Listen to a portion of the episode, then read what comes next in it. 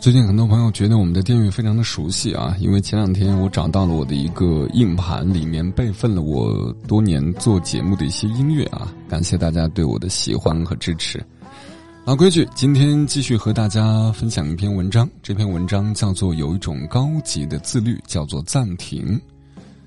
呃，作者是来自洞见这个微信公众账号。呃，洞见呢，算是在微信公众账号里面做的，呃，应该是。第一梯队稍微靠前一点的吧。实话说，我现在不怎么看微信公众账号，只会看自己喜欢的几个，因为我觉得微信公众账号里面的那种情绪太多了，垃圾太多了，所以我一直想做一个垃圾鉴定师啊。一篇文章是五分制，看看在我的审美当中是打几分。好了，这篇文章得几颗星呢？我们稍后见分享。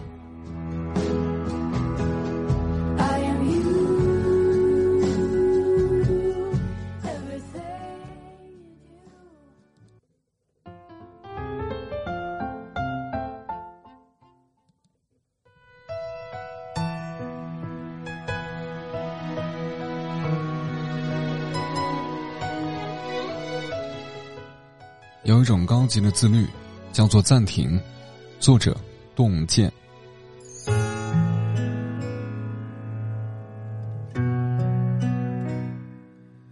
上周朋友外出办事，请了一天假，没想到事情出乎意料的顺利，一上午就办完了。这时候他给我发消息，他说：“突然闲下来，不知道干什么，有点想回公司上班了。”这让我感到意外，连忙劝他：“我说，你今年忙的都没休过假，既然得空，不如好好休息一下。”他无奈的回复说：“忽然闲下来，我竟然会有负罪感。过去，我以为最难的是不停歇的奔跑，随着年龄渐长，才发现，最难的其实是停下来。”就像清华教授宁向东曾感慨的那样，整个社会陷入了一场忙碌症。我们习惯把生活塞得满满当当，生怕浪费时间，但好像唯独忘了休息。《吕氏春秋异赏》这篇文章当中有写过：“竭泽而渔，岂不获得？而。”来年无余，其实就是在告诉我们：竭泽而渔，必无余。回到现实生活当中也一样，不会休息的人，一定会透支自己的。自媒体作者梁爽分享过一个故事，他说有段时间他出新书，忙得不可开交。但只要一想到新书背后关系着整个出版集团的心血，就算再累，他也要强撑着。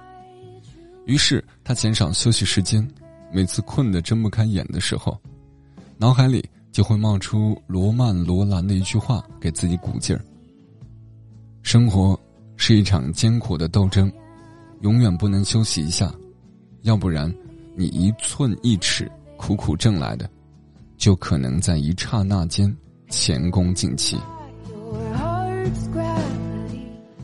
不敢好好的放松，偶尔忙里偷闲也满怀愧疚，他的身体很快吃不消了。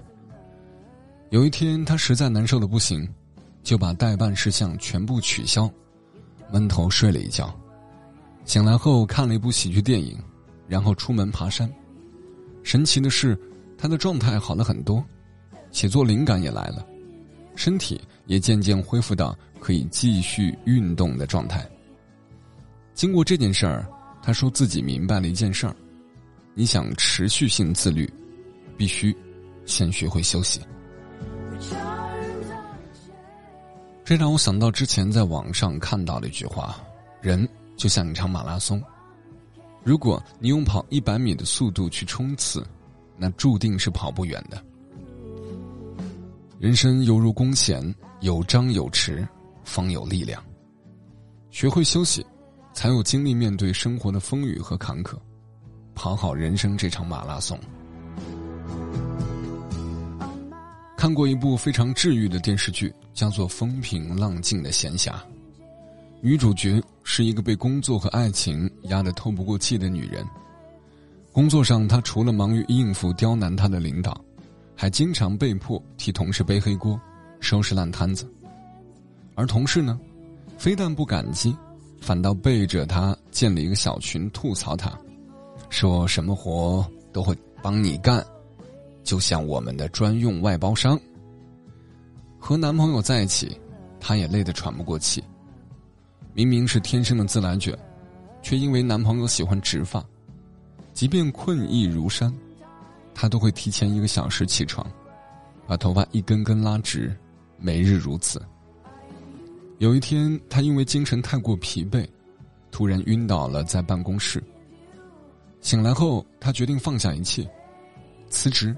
分手，搬到了乡下，开始了一段找回自我的假期。在这里，他过上了一种完全不用抢时间的生活。他可以坐在大树下，认真的吃一根雪糕；可以听叶子在风中沙沙的响；可以看一朵云在天上缓缓的走。假期里，他终于一点点认清自己，原来。我一直攀附别人在生活，从未问过自己想要什么，从未独立行走过。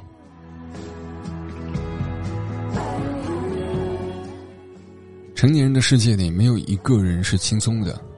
很多人就像我开头提到的那个朋友一样，不敢停下，不敢回头，怕掉队，怕淘汰。白岩松曾经说过一句很扎心的话，他说：“忙这个字。”左心右亡，左心右亡，忙着忙着，心就死了。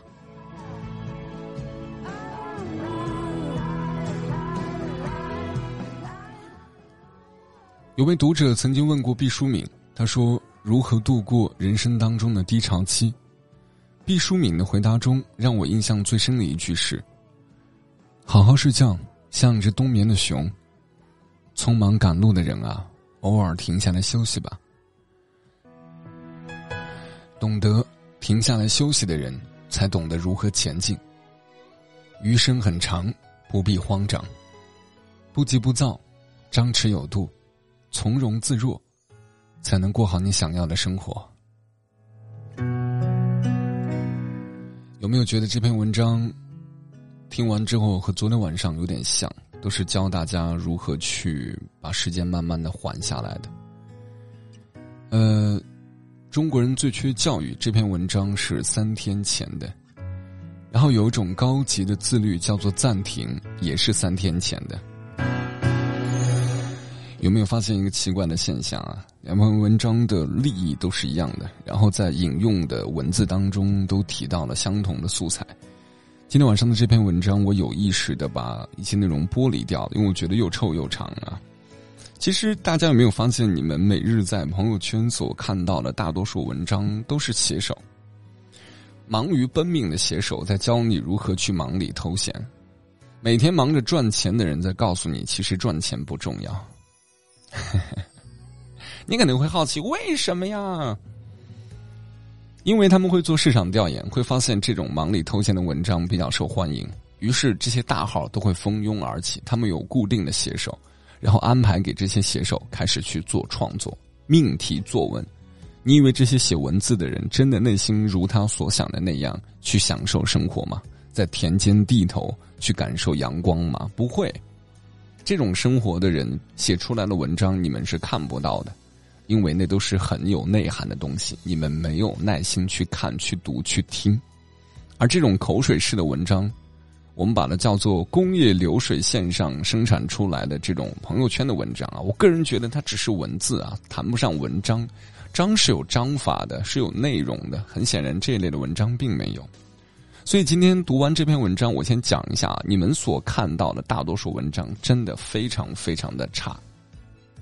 它就是满足你们不读书、不爱读书，然后又想标榜自己是文化人的一个工具而已。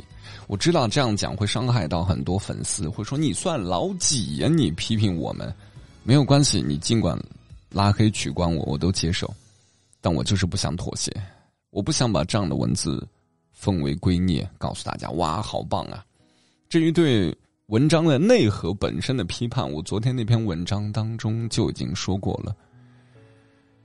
忙里偷闲这个概念没有错过，我前段时间很忙，忙到躺在办公室的那个简易床上，觉得地动天摇。前两天因为太忙，忙到有点呕吐的反应，就是晕嘛，有点呕吐。严重的时候去医院花了两千多，做了什么核磁共振，把脑袋拍了，还把哪里拍了，我忘记了。然后医生说脑白质病变，你一听哇，吓坏了，对吧？医生说没事儿，你这个就是属于没睡好，睡好就行。那段时间压力很大，我也不知道压力来自于哪里。现在回头想一下，应该是公司一些内务的调整，就是一些业务线的梳理，然后招人的压力，再加上公司硬件环境改造的压力，就是很多事情会接踵而至。然后还有我很久没有更新节目了，我也有压力的。我也想过那种，呃。野鹤闲云般的生活，但怎奈我要去讨生活的，我要去带领团队的，我要在茫茫的音频市场混到一口饭吃的。但是我有一点不太一样，就是我从来没有承认过这是一件容易的事情，或者标榜自己是个多有文化的人，或者认为自己过得多好。不，我过得并不好，我过得很忙很累啊。但是呢，我自己享受这个过程。我就是这篇文章所说的那个朋友的角色，我忙。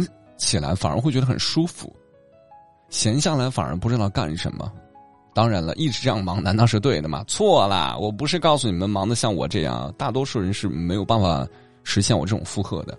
我有忙不过来的时候，比如说前段时间我们团队整个出去旅游，就是因为我觉得太忙了，不想玩了，很无趣啊！赚钱的目的是什么呢？然后就整个团队的工作能停的都停下来，出去玩。玩了大概有原本计划是三四天，结果一玩玩了七天左右吧。回来之后呢，忙完六幺八这段时间，我又开始闲下来。早上九点才起来，起床之后呢，吃吃东西，做做运动。最近在控制自己的形体，想让自己更帅一点。然后看看电影，听听音乐，写写文字，学一些我想学的技能，比如说弹弹。哎，算了，不告诉你们了，免得过段时间说，哎，吉他弹怎么样？好丢人的。然后学一些混音方面的知识，我觉得很充实。下午大概一两点，有的时候晚一点，两三点来公司，这中间再审一个稿，嗯，这是我想要的生活呀。但是我之所以现在能够有这样的生活节奏，那是因为我多年的付出，录到想吐，呃，就是忙到想吐的付出，才有资格坐在这里跟你们讲我现在相对比较轻松惬意的生活。早些年我怎敢讲啊？当然了，我所谓的相对气，只是给你们表现出来了。我并不是一个喜欢把自己吃的苦全部掏出来的一个人。我觉得，你活该啊！你可以不吃苦啊！你选择了吃苦，那你就有收获。你有什么好讲的，对吧？所以，大大多数的粉丝都会问我：你一天为什么不录节目啊？因为在忙其他挣钱的项目。像这种录节目，说白了是不挣钱的。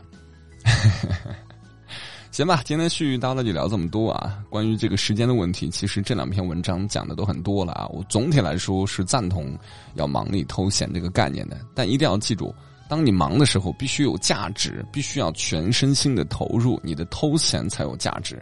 如果你的八小时的忙只是在摸鱼，只是在假装忙的话，其实你，其实你是在玩死自己的未来。我现在讲这番话，你不会理解的。等你到了四十岁。开始为生计发愁，为孩子的健康发愁，为孩子的上学问题，为一个包包，为一辆车的保养，家庭的付出，这些所发愁的时候，你才能够懂我现在所说的话。没关系，时间会教你们做人的。你们可以骂我，我都接受。但我想把我自己能够提前预见到的一些未来的生活告诉你。你可以逃避，你可以不相信，你也可以认为我是错的。好了，这篇文章就给个二点五吧，不能再多颗星了。我觉得这样的文章真的很一般。行吧，今晚就这样。过段时间，我想给大家读书。前段时间在看王小波的《黄金时代》，马上就近段时间，很多高三的学生应该都闲着不知道干嘛。像《黄金时代》这样的书，如果你现在再不读的话，这辈子你都不会再读了，因为那本书离我们太远了。说这个下乡插队知青，你可能都不知道是啥意思。你再去过几年读这样的书，你根本不知道他讲了个啥，因为脱离时代了嘛。所以我最近在做这么一个构想啊，前段时间也说过，说想推荐一些好的书给你们。未来我们会在节目当中会加入一些真正意义上书的内容，而减少一些这种口水文。虽然我知道这种口水文有流量，但我就是不想做。我对梵高读书，我认为他的商业是成功的，但我认为他输出的价值就是垃圾，就是焦虑，就是不停的告诉你人生的焦虑。我很讨厌这种东西。好了，今天就这样，明儿再会，拜拜。